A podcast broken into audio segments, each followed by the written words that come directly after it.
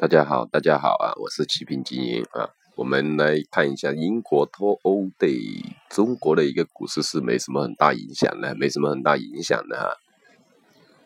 因为中国持有的英镑不是很多，而且是美金多啊，美元多，美元多，那美元是利好的嘛，对吧？所以说对中国股市那还有一定的一个利好在里面，对吧？一定的利好在里面。那我们看得到。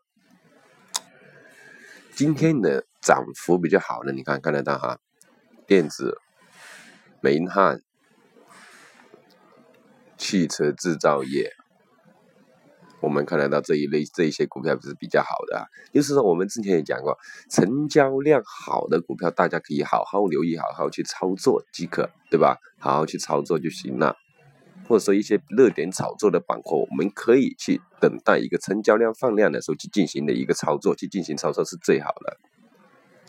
那现在大盘还是处于箱体箱体震荡这样的一个走势啊，箱体震荡的一个走势，对吧？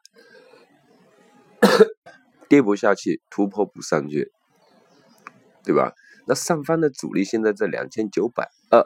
这个位置两千九百二这样一个位置，那下方的一个支撑在两千八百三，两千八百三，就是说现在在整理的一个区间，就是一百个点的一个大盘，一百个点的一个大盘，对吧？